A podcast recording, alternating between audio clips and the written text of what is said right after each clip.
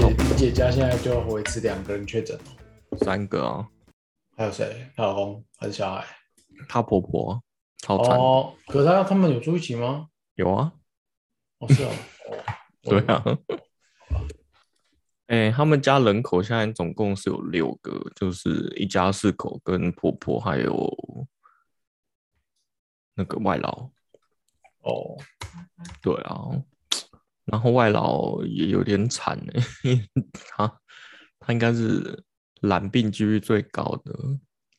他没有打那个哦，我有点不太确定他有没有打哎、因为一开始好像身份好像他打也得要是你姐带他去之类的。对对，就是一开始很麻烦，就是一开始在打的时候我没有问，然后他就说什么有点麻烦什么什么，但我觉得最终应该有打，因为她婆婆要洗肾，所以就是、哦就是反而有优惠到他先打，对，你你家应该有认识锁店吧？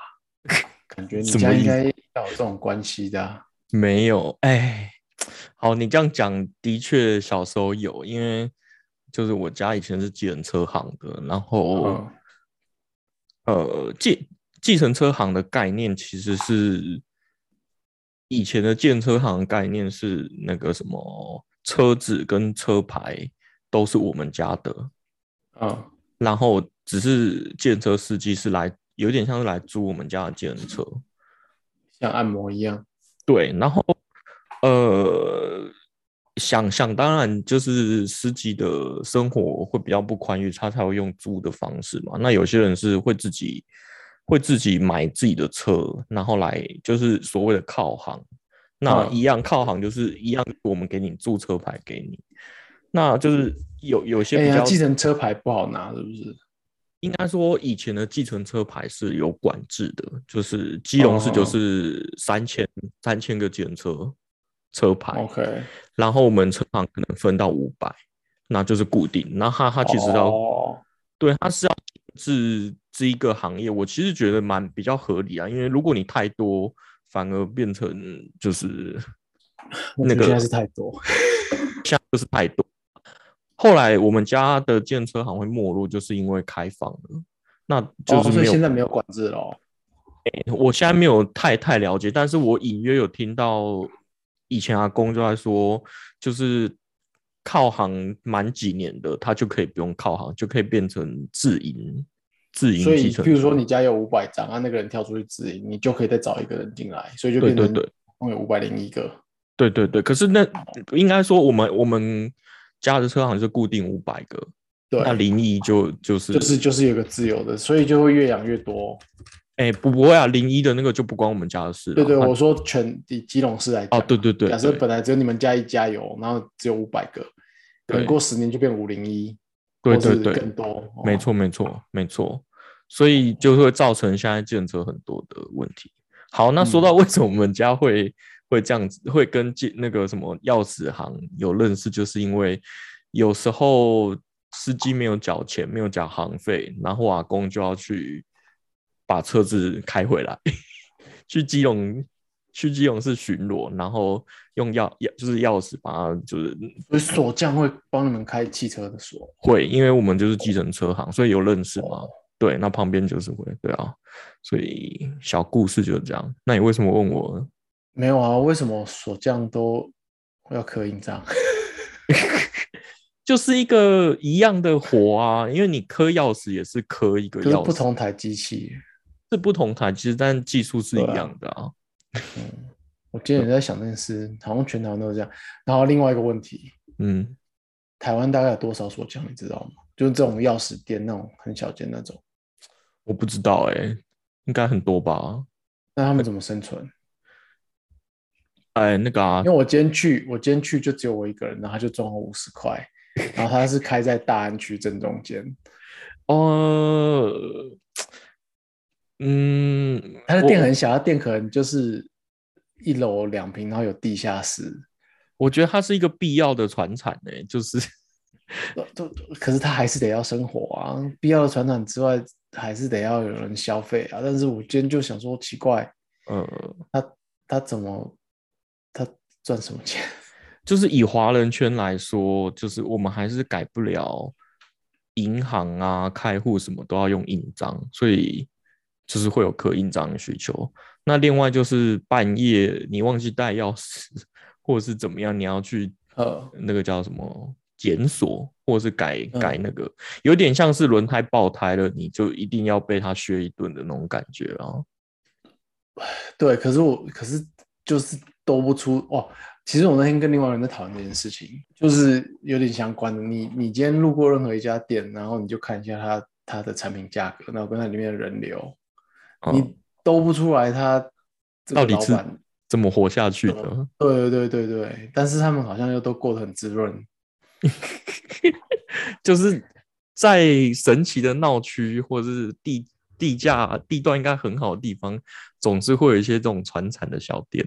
你的意思不见得传产，我说就是可能就就算不要是传产好了，就是你去饮料店或什么的，嗯，或是小吃店，然后就看一嗯下人流跟他们的售价，然后就算出来一天下来可能就是几千块、一万块，然后你再去想说扣掉人事、扣掉成本、扣掉店租，到底怎么基本上？都是没有对啊，嗯，所以然后今天我看到那个钥匙店就是更看起来感觉更严重，对啊，以以前还会常常去 copy 那个汽车的遥控器。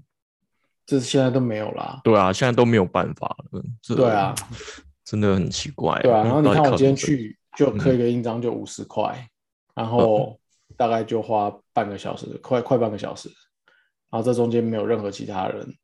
那你今天一样是一间手摇店的话，可能中间是十杯五十块。哦，对耶，他们到底靠什么赚钱呢？对啊，嗯，好，好吧，好吧，开始了。Hello，大家好，我是 Wayne。哎，我是 PY，嗯，哦，我今天在刻印章的时候，我就在看那个阿姨操作那个她的刻印章软件。那她她有她就是有点像一台 PC 接到一个印表机，然后那印表机就是一个一个有点类似 CNC 机器啊，然后就是在刻木头的刻印章。然后她操作的软体，她操作的电脑看起来是 Windows 十，OK，然后跑那个跑那个就是我跟你讲的那个印章的去设计 App。嗯，那它就是可以让你选你要你要打什么字啊，然后要用什么字体啊，然后嗯好像还可以针对每个，就是它都出来的字之后，你还可以去改一些角落啊或点点的地方，把你的印章改的跟别人不一样。哦，这点我觉得很酷，因为我以前就是想说，就一直想说，大家都去同一个地方刻印章，那就没有意义啦。因为我今天就是刻很好仿了名字照，你就知道我的名字是什么，你就去刻一个一样字形就好啦。对啊，可是好像是那个 app 可以去调整你，比如说某一笔画让它故意短一点或长一点，或者怎样，就有点像做钥匙的感觉。微微调一下，对啊，对，但我怀疑银行也不会去对这些东西啊，哎，不一定不一定哦，我前几天很要差很多才会被发现吧？呃，我前几天才刚好是去办我的新的提款卡，因为我提款卡对断掉了，然嗯后他就跟我要印章，他就印了之后印在一张纸上面之后，然后去扫描，然后对扫描之后他印章就还给我，嗯，他他印章就还给我，我就说，哎，你不是要比对吗？他说没有嗯电脑，电脑正在算。对啊，可是印章你盖出来是那个，就本来就不会是绝对一样，你同一颗印章盖两次就是会有落差啦。哦，有时候印尼他们也没有抓的那么好，就是有时候也是有印尼断掉的地方啦。是啦，可是毕竟他们每天都在印，所以他们应该 对啊，所以我觉得做那些微调意义不知道大不大，可能是给你一哦个心安的，比多过于实质会被检查到的意义，或者说真的有争议的时候，你才会拿出来在在法庭上比对，对吧？对啊，嗯。可是，一般时候应该不会检查。嗯对啊，所以就是在讲说，华人界还是喜欢用印章对，这件事有点麻烦呢、超烦的，我从来不带印章。反正因为我在看他那个 app，然后我就想说，就是这种 app，因为我先看到他是跑 Windows 十，然后我在想说，嗯。这个 app 居然还有它可以用的版本。嗯，然后他他那台在雕刻的机器看起来应该是二三十年旧了，哦，所以我就很好奇说这种的产品生态是怎么样，就是谁在维护或者说发展这种刻印章软体？因为嗯，好，就回到我刚刚第一个问题，你台湾有多少锁店？哦，就是有多少这个市场多大，对不对？嗯嗯嗯哦，对啊，就是你你在说到底值不值得为这些锁锁店或印章店去开发一个软体？对，是这样吗？对，然后还要维护，还要跟着 Windows 的版本一直更新。对对对对对对，然后他每次更新就可能又坏这个坏那个，对啊，哎，这个真的不知道。我刚才是在想说，我们要不要就随便找一间，不能说随便找一间，就是去看看有没有那个钥匙或印章店要顶浪的。我们直接去顶一间，然后去学它的技术，因为我觉得好像不太难呢、是不是？开锁很难呐、我觉得哦刻印章，刻印章像我今天刻那种五十块这种不难，可是我对。觉得有有些难的可能是手，他可以要求你要手工刻的，哦，有的嗯老人可能喜欢手工刻的，对对对，我要滴血进去我的印章里面那种。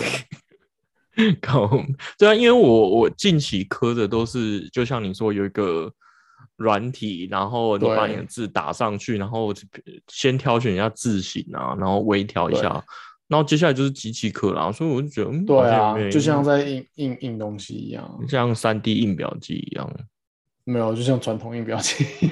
哦哦，也是啊，可是它它它好像对，对啊，说我因为我最近几次刻印章都是这种感觉，那当然可能我们这一辈不会去要求说什么一定要用什么特别的木头、呃，石头，然后要手工刻，要刻什么厉害的花纹。哦，不过不过有一个迷信呢、你有没有听过？哦就是呃，跟银行相关的印章要圆形的。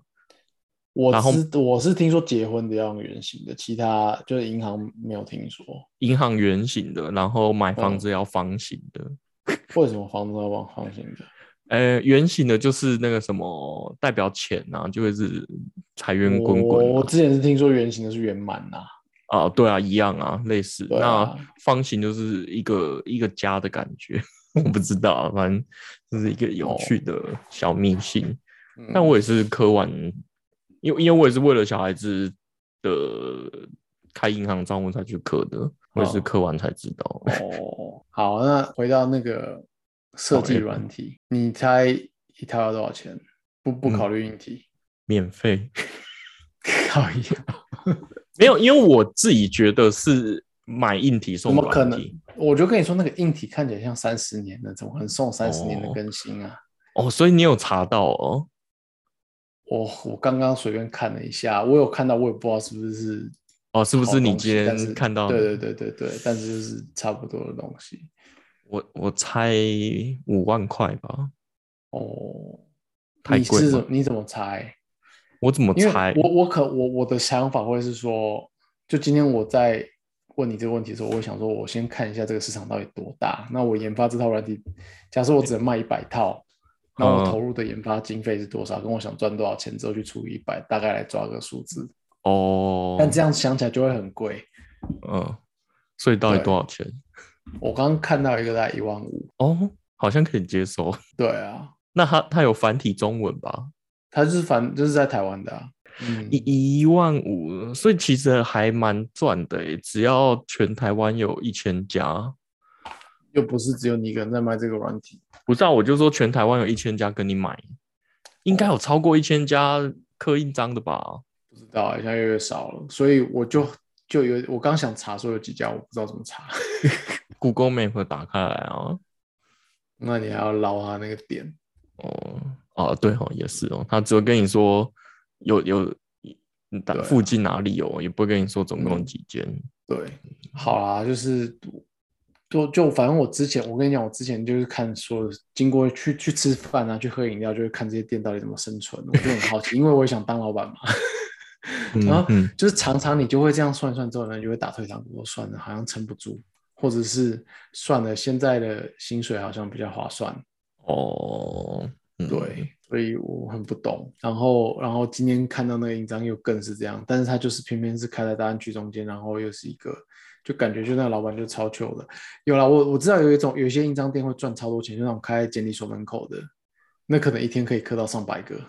哦，也是哦。对啊，可是像我今天去的那家，真的就是它就是超凉的。哎，我想到了，是不是印章印章店都会跟月子中心合作？但是你不会买单啊。像我们去可也是看都没看啊，就是那什么期待印章还是什么的。对啊，对啊，我不知道，就可能一百个婴儿有十个，跟诈骗集团有十个买单，他们就赚了。我不知道哎，就好吧。嗯，好吧，就是这样，对啊，我觉得后来就看大概一套是一万五左右了，但是我在怀疑，就是这个也不是真正，可能不是真正原本的软体的那个叫什么 RP 叫什么建议售价哦，就真正卖可能八千之类的，没有，我也感觉是个大蝴蝶商在卖的。哦，我觉得那套应该要更贵。哦，你说真正，可是我很难。很难相信会有人买，可是你要想这些锁店不买就，如果今天你不买就没有就不能刻的话，你就是得买啊。它就是一个专业软体啊。哦，像什么 AutoCAD 的，比比那个甚至比那个还专业，因为这套软体是你说你 AutoCAD 或什么的，像你啊我啊，可能在家里都可以。都都有机会装起来自己用东西，可这个东西你你跟我装起来没有用，我们没有那个机器啊，你哦，你把这个设计出来要干嘛？它主要还是要去 drive 那台机器，好吧？讲讲到这个小软体，我就用了两年的台湾社交距离 app，你有用到两年哦？哦，差不多吧。差不多两年，不然就一年吧，我忘了。我应该一年多了，一年多，一年多。好，我就在前两天终于跳出来说，我有跟那个确诊者接触，超酷的。这件事情蛮蛮好笑的，就是呃，他跳出来的时候已经是两天过后了，就比呃，应应该是礼拜礼。他跳出来是说，我礼拜天跟他有接触，然后我已经是礼拜一晚上在吃饭的时候，哎，礼拜二晚上吃饭的时候才跳出来说，哎，我有一个接触。我那时候还想说，哎，就是 就是点下来为什么是两天前？但后来我又想想说，其实以台湾现在的疫情来说，蛮合理的。因为现在大家 PCR，以前 PCR 可能是四小时、六小时就会有结果，嗯，那现在 PCR 大概都是要两天才会得到报告。哎，而且我有点不是很肯定那个 app，就是他说他是不是假设间你是确诊者，你要自己去输入你确诊的？对对，我所以有可能那个人过两天才输入的。嗯，对，这也是有可能。对，所以我就是在稍微研究一下这个 app 的。设计理念应该说，这个这一套整整套机制好像是 Google 跟 Apple 去定义的，嗯，的规范。那就是各家应该是说各国的政府要去自己实做，因为主要是确诊者的资料库是要从政府那边去捞的。对，Apple 跟 Google 开的 API 应该只是去用它的蓝牙在做比对而已嘛，对不对？对对对对，会去定义那个资料库呢？怎么怎么做？怎么建？那一开始大家都会很害怕说会泄露个资，但其实去看它的，像台湾这个这个 app 也有 open source，你也去可以看它原始码到底是怎么写，然后跟 Google Apple Google Apple 他们定义的其实是原理，就是说你你十五分钟你的手机就会。产生一个乱码的 ID，就是当做你这十五分钟的 ID，然后传到 server，说你这个 ID 是在哪里？哪里？对对对，大致上是这样。所以它就是每十五分钟，然后跟你周遭的人去收集你两公尺内的人的所有蓝牙的这个乱码 ID，然后一起上传到 server。对对对。所以你就变成你们这些人就是一个群主这样子。对对对对，所以呃，应该说每十五分钟它会产生一个 ID，然后上传。那这十五分钟内你接触到近距离的人，就是会一起被打包上传。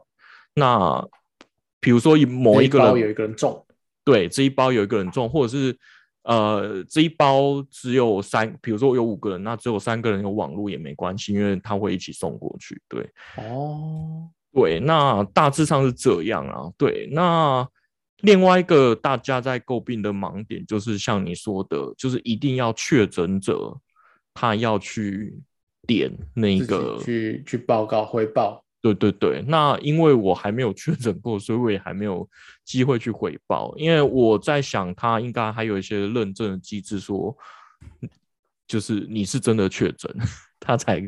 我觉得不怕人家多报，可是怕少报吧。先你确诊没有报，那你你你跟你绑一起那些人都不会知道啊。对啊，他们现在就是在说，呃，应该说从这个礼拜开始，大家就不用扫那个 QR code 实名制去拿去拿嘛，所以大家就需要更依赖这一个 app。那呃，台湾现在只有，应该是最近有冲上来，但台湾现在大概只有八百万的人在用。那嗯完全要准确的话，最好是要一千两百万人用这个 app。所以嗯第一个要用的人多，然后第二个是确诊者要确实的上传资料。那就是像我那一天的状况，就是我跟某一个人有接触八分钟，那、哦但是我是两天后才才收到。才被告知，嗯，对，那其实我自己觉得，哎，好险，我这两两天内我没有什么病症，就是症症状啦。那如果这中间有症状，我可能也不会知道说我到底是发生了什么事情，有些这些症状，对啊，就蛮难蛮难去，对啊，我觉得很难达到达到真正好的方那个好的结果啦。对。然后我最近看 PTT 就有一个一件一个事情，就是他姐姐就是确诊了。哈，那他就在他旁边，然后他的那个 A P P 社交里，那个台湾社交 A P P 就是没有跳出来，他就想说，嗯，就是就是没用啊，对啊，对啊，就觉得，嗯，哎、这个可是照你刚说的那个逻辑，其实也不会马上跳出来，因为他得要，他只是他的他的手机只是拿到他姐手机产生的乱码 app，对，但是这个时候他自己的手机也不知道这个乱码 app 是谁，他也没有他也没办法去问社会说这个 app 哎、这个乱码数字有没有得病，他只能他的手机能做就是说我的乱码跟他乱码绑成一个 group 之后传到 server。然后等到 server 去全部比对说，哦，这其中一组是姐姐的，她有病，再告诉我的 app，然后才跳出来。对啊，所以应该说，就是到底什么时间点去配对出来，你也不会很及时的知道啦，对，我觉得及时也不 OK 耶、呃，你可以想象，今天你去逛街，然后突哦然就全部的人手机跳出来的时候，都有一个这你这里面哦。Among Us，你们这里面有一个有一个坏人，对我，我跟你讲，其实我当下收到的时候，我有恐慌了大概两分钟，因为看你家另外三个人吗？不是我，我就是想知道说我到底什么什么时间点，然后嗯在哪里接触。嗯嗯对，因为你你就会去回想说你那一天呃到底做了什么事情，然后发嗯生什么事情。可是他这些资讯全部都没有，他只有跟你说几月几号，然后你接触了几分钟而已，这样嗯，连时间都就是哪个时间点接触都没有？对，然后我后来才觉得其实蛮合理的，就是他目的是为了要保护隐私，然后只是告知你你有接触。那其实对收到的人来说，你就只要知道说哦，你有接触不用知道，是谁，对，不用知道是谁，也不用知道地点，不用知道时间，因为你要收到的前提是那个人自己知道他自己有了，哎，所以也不用也不用你去告诉他说，哎，你可能有中哦。对，应该说，呃对，另外一个方面就是应该说，你不用管说你在哪里碰到，啊，你碰到就是碰到，你就是开始要那个叫什么自主健康管理，对，对你不用知嗯道太多 detail，、所以这个那个就是八卦而已 啦。对对对，后面对你来说只是多想的，你就只要知道说哦，你开始要做自我健康管理，然后你身边的人可能也要小心有没有症状啊，什么什么之类的。嗯嗯对，我就后来就觉得蛮合理。然后因为我我当下恐慌，我就开始看划那个 app 到底它还有什么功能。那它就有一个很费很我自己觉得很无言的功能，就是它的首页就有一个很 fancy 的时钟一直在那边跳。哦，那好像那是新的哎，对没有。对，以前嗯没有，然后因因为以前你就只会看它 notification notification 说哦没有接触就过了嘛，对，那我是我是因为这一次我才点开来，然后我一开始就是一直在看那个数字到底什么意思，是坐标吗还是什么？然后我后来才发现它就是只是时钟，然后很 fancy 的在那边一直闪动。对，诶，应该说他那个是，就就是回到我们刚刚讲的有多及时啦。嗯，那个是最后一次比对的时间吗？不是，他就是当下，不是我爸是吗？对 当下的时间。然后呢，我就是觉得这个东西很废，然后我就去看我们呃 CDC gov.com 的 spec 哦，他有特别说到这一点，他是说他担心你觉得这个 app 没有在动，干，他就是他就是要让你知道说这个 app 就是在动，所以哎我他就是我没有留意他就是现在时间，我还想说他是就是像你刚刚讲说他每天会去 upload 然后比对一次，我以为是最后一次做的时间呢。没有没有，我觉得那个就是，其实你想想也没错啦，因为这一个 app 其实没什么太大功能，它就是每天跟你说哦有有没有接触跟没接触，然后啊，不是那这个就 follow 以前一些做法，就是他在 menu 里面写说 check server status 就好，他只要按一下，然后就说哦现在正常这样就好了。对啊，我不懂开这个时钟包可以赚多少钱。应该说呃花了多少钱要一个设计师设 对啊设计这个时间条，这很好像。他在那个 FAQ 的 Q 二十最后一个，我我觉得蛮好笑的。而且它左上角那个 QR code scanner 只是开相机而已，对不对？对，它也没应该有什么比较厉害的动作。对，应该是以前为了配合实名制吧。其实我也没用过它、欸，对啊，自己自己原本就能用啊。对啊，反正这个 app 我是觉得蛮有趣的啦，就是收到的当下恐慌了，恐慌了一下子，然后他也只是那那你的你首页现在就是一直是红字的吗？我看一下哦、因为像我的首页就是解说没有接触啊，然后点进去就是过去的两周都没有接触。这个 app 麻烦的地方是你也不知道你把它丢到哪里去了。对，它名字超难找的，因为现在不是就前几天还要扫 QR code 的时候，不是有些地方是说你开 app 给他看就好了吗？对，然后我想不起来它叫什么，我 search 了半天找不到，到最后还是就直接 send QR code 了。哦，对，我的确，我现在是还是有那个与确诊者资料比对有接触。所以你的你的首页就写写着你是对对对当的，对，然后一直一直闪那个时钟，超烦的你已闪。经被标记了。你现在在研究这个 app 是不是？没有，我只是刚好点开看一下而已，因为你刚讲那个时钟跟我以为的不一样，所以我点开确认一下。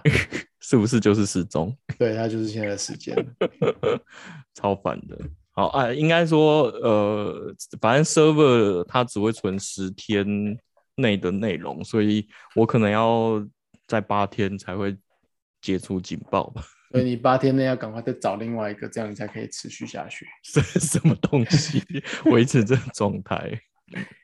诶那确诊的人会有人去强迫你做这个做这个回报吗？没有啊一直宣导你要，还是他就觉得是独立的啊？呃，我觉我觉得他没有强制啦。那我记得当初这个 app 刚出来的时候，他有说，如果你确诊了，然后你上传了，你可以得到两百块哦，的，好像看对，两百嗯块就好像有印象的。对对对对对对对，反正它就是一个你不就是不要求不强，我觉得也合理啦，因为可能有些人就就重症了，就没有力气，然后或者是老人家没有在用这个 app，就是你要勉强他们做这些事情，实在是有点困难。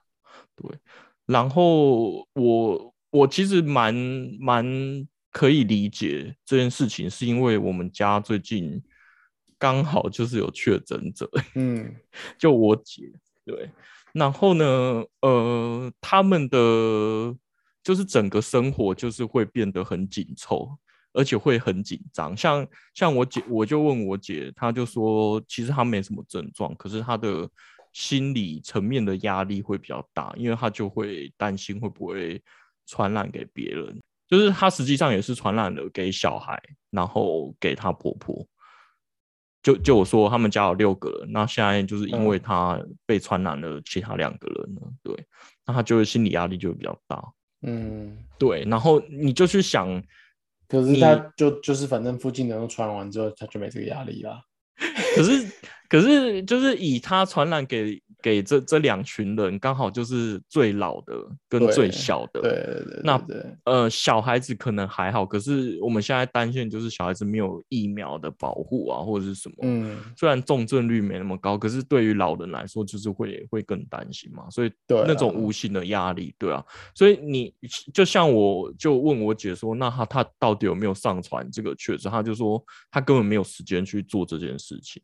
第一个是他光是打一九二二，现在的能就是就是处理的能量来说，他根本打不通。应该说，我姐确诊到现在，她也没有被框列哦，因为政府根本联络不到她，然后她也嗯联不、联络不到政府。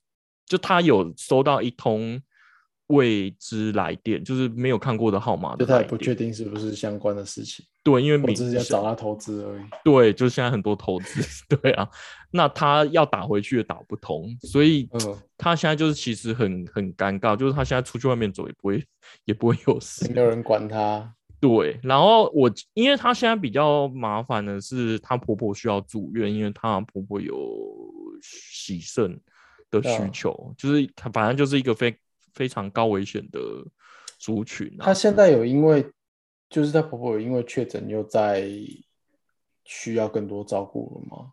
呃，目前听起来是还还没，但是因为她呃洗肾的人就是两天或三天就一定要去洗肾，那变成她现在也不能嗯回去洗肾啊，因为她会、嗯就是她洗肾的地方不给她回去啊，所以呃，应该说当下确诊之后有她婆婆有接到电话说她要住院，然后接下来就嗯都没有消息了，就是什么时候。安排住院什么什么都都没有收到，所以就是你知道那种心理无形的压力就会就会非常觉得自己是孤儿这样子。对，然后又看到别的县市都有防疫包 什么的，基隆又都没有收到，然后他就会觉得，哎，怎么怎么会这样？所以他今天受不了，就是你知道出来社会走跳就是 要靠关系，那就透、哦透过朋友去找现在，因为年底要选举了。对，他就去找候选人说，看看可不可以瞧一下，瞧一下。那我不知道最后有没有用啊。那又要上新闻那种。对啊，我就觉得啊、这一次 大家说要共存，可是你真的碰到事情的时候，你还是会对啦，心没有，我里觉得还是会有那种嗯这个时间点，我觉得再过一段时间，就是你身边的十个已经有八个都已经得过又康复了，他就跟你说啊没事啊，OK 的这样子。到时候就是反过来，你就说看怎么还没中。哦，对，像像我姐今天就很好笑，就是她今天就回报，就说，哎、她今天发现她的味觉完全失嗯效了、就从今嗯她她已经没有什么症状了，然后嗯今天开始吃吃吃泡完面啊？对，吃泡面跟吃那个什么哎、，我好好奇那个感觉哦。对，吃喝咖啡他都没有味道，然后晚上他就传了一一一个照片，是说他在吃很辣的一包饼干。对，我这它样说只有是吃辣会痛，对不对？对，他就说他舌头只剩会痛，然后跟全身一直冒汗。他说突然觉哦得舌头对辣的东西非常敏感，可是他完全吗？为什么？因为辣不是味觉，哦，对对对，我姐今天也跟我讲这件事情，她对，说辣是痛觉。对，好酷哦，嗯就是学到一招。他就他就他就觉得很有趣，因为因为他就说他全身在冒汗，然后舌头超痛，可是一点感觉都没有。可是那个都那个感觉会很奇怪，因为我们平常在吃辣的时候会觉得好吃，是因为它除了那个辣之外，它可能还有咸有甜。对，它现在等于是把那些都过滤掉，剩下痛的部分，那可能就是超痛，就是很像人家揍你也一拳应。该也不好吃，对啊，不会像说我爱吃辣的吃的辣、欸。对反反正他今天就是可以还可以很轻松的在玩这种事情，我觉得嗯应该是。可是我觉得很恐怖，是说有些人就讲说你康复了，这些后遗症都还在，就是这些症状，那就很就很恐怖了欸、那个对我来说压力很大、欸。对啊，我不知道。你想，我假设你今天这一辈子吃东西就没味道了，哎、我跟你讲，我爸就是这样、哎，你说很酷吗？就他是为什么？哎、鼻窦炎，你知道鼻窦炎就是会有这个后可是那遗症吗？不会这么严重吧？不呃会是我我爸就是小时候小时候不知道，就是他小时候鼻嗯窦炎之后没有治好，没有根治，所以他、嗯他好像到二十几岁的时候才发现他是真的吃东西是没有太多的味觉，就很对应该是变淡而已啊，可是不是完全没有，因为他应该是因为闻不到东西，所以对失去部分的尝尝尝的对对对口味。嗯，对对对，他说他只闻得到屁味，然后跟 很辣的东西，然后还有中药味，他闻得到。那你家应该也都都吃很辣啊。对，所以我们家吃很辣，对，就很妙。哦反正我啊就是我姐确诊之后，就发生一连串好笑的事。我自己我现在回想起来是蛮好笑的，对啊，嗯，开一下眼界这样子。没有，我我只是刚刚刚刚我们不是有讲到那个投资诈骗吗？嗯，题外话了啦，就是已经跟你那个分开了。哦我只是刚刚飘过去，有想到说，你知道那些投资到底怎么诈骗吗？就是就是叫你买哪一只，然后他反着买啊。我你觉得是这样子吗？我觉得最简单是这样。那我最近有一直在想说啊，他我们就加入，然后他讲哪一只，我们就空哪一只就好了啊，对不对？我我最近看到的说法是，就是他其实叫你投资的时候，他是开一个平台给你用，哦然后让你，入金。然后入别就是奇怪，不是证券商的，对对对，譬如说 First Trade 之类的，但是它可能就是一个比较小一点，就是看起来又很像是真的，但是其实就是你真的可以入金，真的可以操盘，真的哼它会跟着大盘走，然后你也会看到你账户有，它可能报了名牌，你有中，哦，你出不了金。哦，就是他说，我看到有人就说他要出金的时候，他的账号就被锁住。哎、好像蛮合理的。应应该说这样子赚比较，他们诈骗的比较快。对啊，然后就是你要出金的时候，他就会你就会账号被锁住，然后你就跟他说，哎，我账号锁。他说，那你是不是打错密码了？然后他就就可能就会接着说，哦，你里面有三百万，嗯那因为你打错密码了，所以我们现在要帮你解锁的话，要多花钱六十万的押金，确保哦是你是这个哦 owner，、是本然后要等三天，对对对哦之类的。然后就是继续炸下去，然后炸到不行，它就就消失这样子。哦，嗯嗯，你是已经有深入 深入投资群了吗？没有没有没有，我我这几天你也知道，我比较闲的时候就在看 在看 YouTube。哦，原来是这样哦。嗯，对啊，合理合理，大家还是不要乱接电很话坏。耶、嗯，对，通常通常银行打来的，我还会稍微跟他聊一下，就是让他，我觉得毕竟他没有在做事，呃、就是如果他是那些，就是你你的确有往来的银行这样子啊，对，就是让他有一点业绩，就是讲讲就是电话的业绩。呃但是像这种的，我都会直接很不客气的挂电话，因为我真的觉得太对啊，对啊，嗯，吧啊，刚好想到最近发现那个问题，啊！希望大家一样，希望大家都平安。对啊，OK 啊，那就这样吧，拜。拜啊！